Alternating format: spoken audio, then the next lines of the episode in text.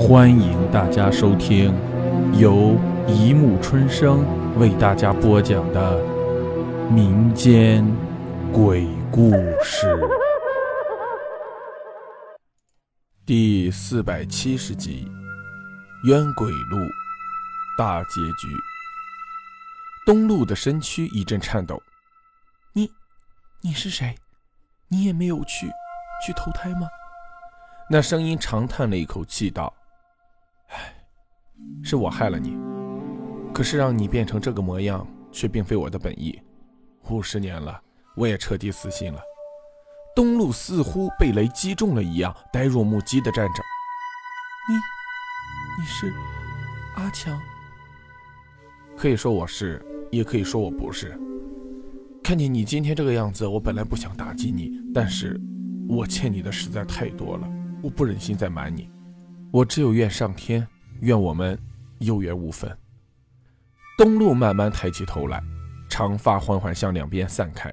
何建飞一阵紧张，以为会看到什么恐怖的流血景象，谁知露出来的却是一个相当清秀美丽的脸孔。怪不得那么多人为之疯狂。李老伯不由呆了，他甚至怀疑自己看错了。东路的眼里分明有两滴大大的泪珠。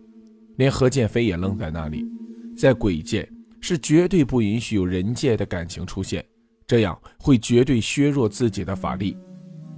原来你一直知道我是喜欢你的，你居然还亲手加害我！你若不来，我或许有超脱的一天。你既然来了，我永远都是一个杀人的冤魂。说着，长发飘飘，脸孔已经变得异常恐怖，整个身上泛上了一种青色。李老伯见势不妙，赶紧将日记本丢了过去。这是当年阿强亲自写的，你总该相信了吧？东路望着日记本不作声。突然一阵狂风刮起，飞沙走石。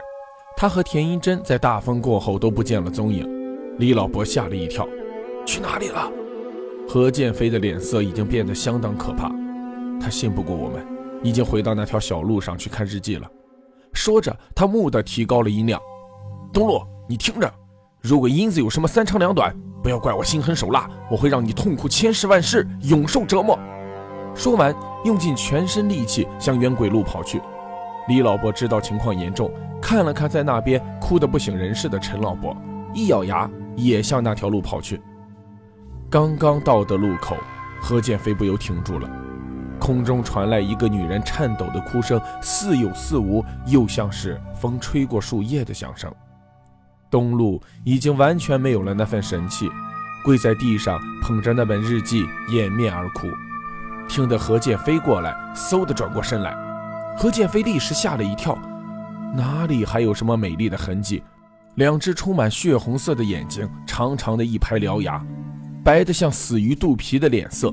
充满怨恨地望着他，什么一切都是为了我好，什么爱我，这世间本来就是不公平的，为什么，为什么要把一切推给我来承受？我只不过是想平静的生活，我，我只不过是想好好爱一个人，这也有错吗？为什么结局会是这样的？何建飞大气都不敢出，他知道。东路已经差不多疯了，差不多面临精神崩溃的边缘。东路急速喘了几口气，厉声道：“所以你们都是想害我的，才拿这本假货来给我看。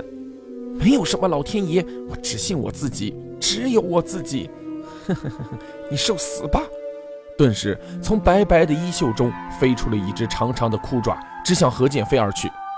何建飞由于事起突然，猝不及防。只听得“擦”的一声，血流如注，青草地上一片血红。英子，不！原来田英珍及时醒来，飞身上去挡住了这一爪。何建飞发了疯似的想冲上前去，却被刚刚赶来的李老伯死死抱住。枯爪穿胸而过，汩汩而出的热血汇成了一条小溪。田英珍痛苦地倒在地上，却死死地抓住了东路的脚。为为什么？你始终还是不明白，你说老天对你不公平，其实你却是全天下最幸福的女孩。无论是真的阿强还是假的阿强，他们他们都是一样那么爱你，一个以死殉葬，一个为了和你在一起，对你下了毒毒手。老天没有背叛你，一直都是你自己在背叛你自己。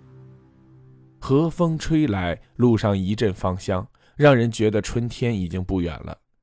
一席话勾起了东路生前阿强对自己的如何关怀呵护，还有他死后阿强如何果断永决地选择了含笑面对死亡的回忆。以前他只记得阿强如何杀他，如何背叛他，却从未想过这些。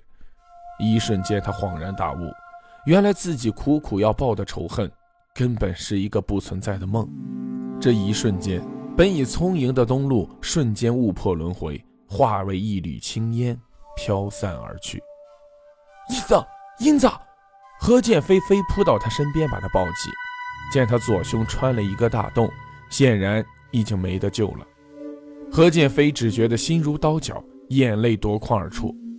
英子，英子，你你你答应我，不要死，不要离开我，都怪我。我不应该将你拖到这个世界里。田英珍费力地伸出手来，温柔地抚摸着何建飞的头发。天道轮回，不是你讲的吗？师傅说过，解铃还需系铃人。冤鬼路是因外人而起，也必要在外人身上结束。现在想来，你们当中只有我一个是外人，都怪我心思太过愚钝，没想到这一点。要不然你就不用费这么多曲折了。何建飞见他脸泛红霞，说话越来越急，知道是回光返照，忍不住抱着他大哭起来。你你不要走，你说过要嫁给我的，你不能言而无信。你等着，你等着，我我我来施法术救你。田英珍听到他说起往事，不由脸一红道：“别伤心，虽然我注定和你有缘无分。”但是上天能让我找到你，已是给我最大的恩赐了。我若是再奢侈，连天都不容我了。我希望我走后，你把我葬在这里，一来我可以天天看到你，二来可以管管那些路过的鬼。说到这里，不由得剧烈咳嗽，又吐出了两口血。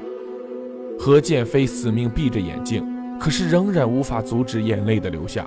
此刻他只想让人给杀了。田英珍急速地喘了一口气，道：“没用了，我该走了。有句话一直想告诉你，一直没有勇气。减肥，我……”白皙的纤手悄悄地从何建飞手中滑落，搁在那块被鲜血染红的土地上。一阵风拂过，樱花漫天洋洋洒洒地飘了过来，清芬的香气笼罩了整个校园。那是祥和安宁的女神在挥舞着权杖。少林寺前，一个扎着高高的小羊角辫的小女孩正在被一个男孩挡在门前。你让开了，我要跟方丈学习武功。嘿，你学武功来干什么呀？你这么丑，人家见了就跑，哪还有功夫理你？我要抓鬼，你快走开！少林寺不收女的。剑飞，你又在欺负人了。小妹妹，不用理他。你叫什么名字啊？我叫田英珍。亲爱的听众朋友们，民间鬼故事第一季到这里就全部结束了。本来打算录个二三百集的，谁没想到这一录就录了四百七十集，洋洋洒洒的。嗯，中间之所以续上，也感谢听众朋友们对我的支持。看到大家这么多人愿意听，我才愿意继续录下去。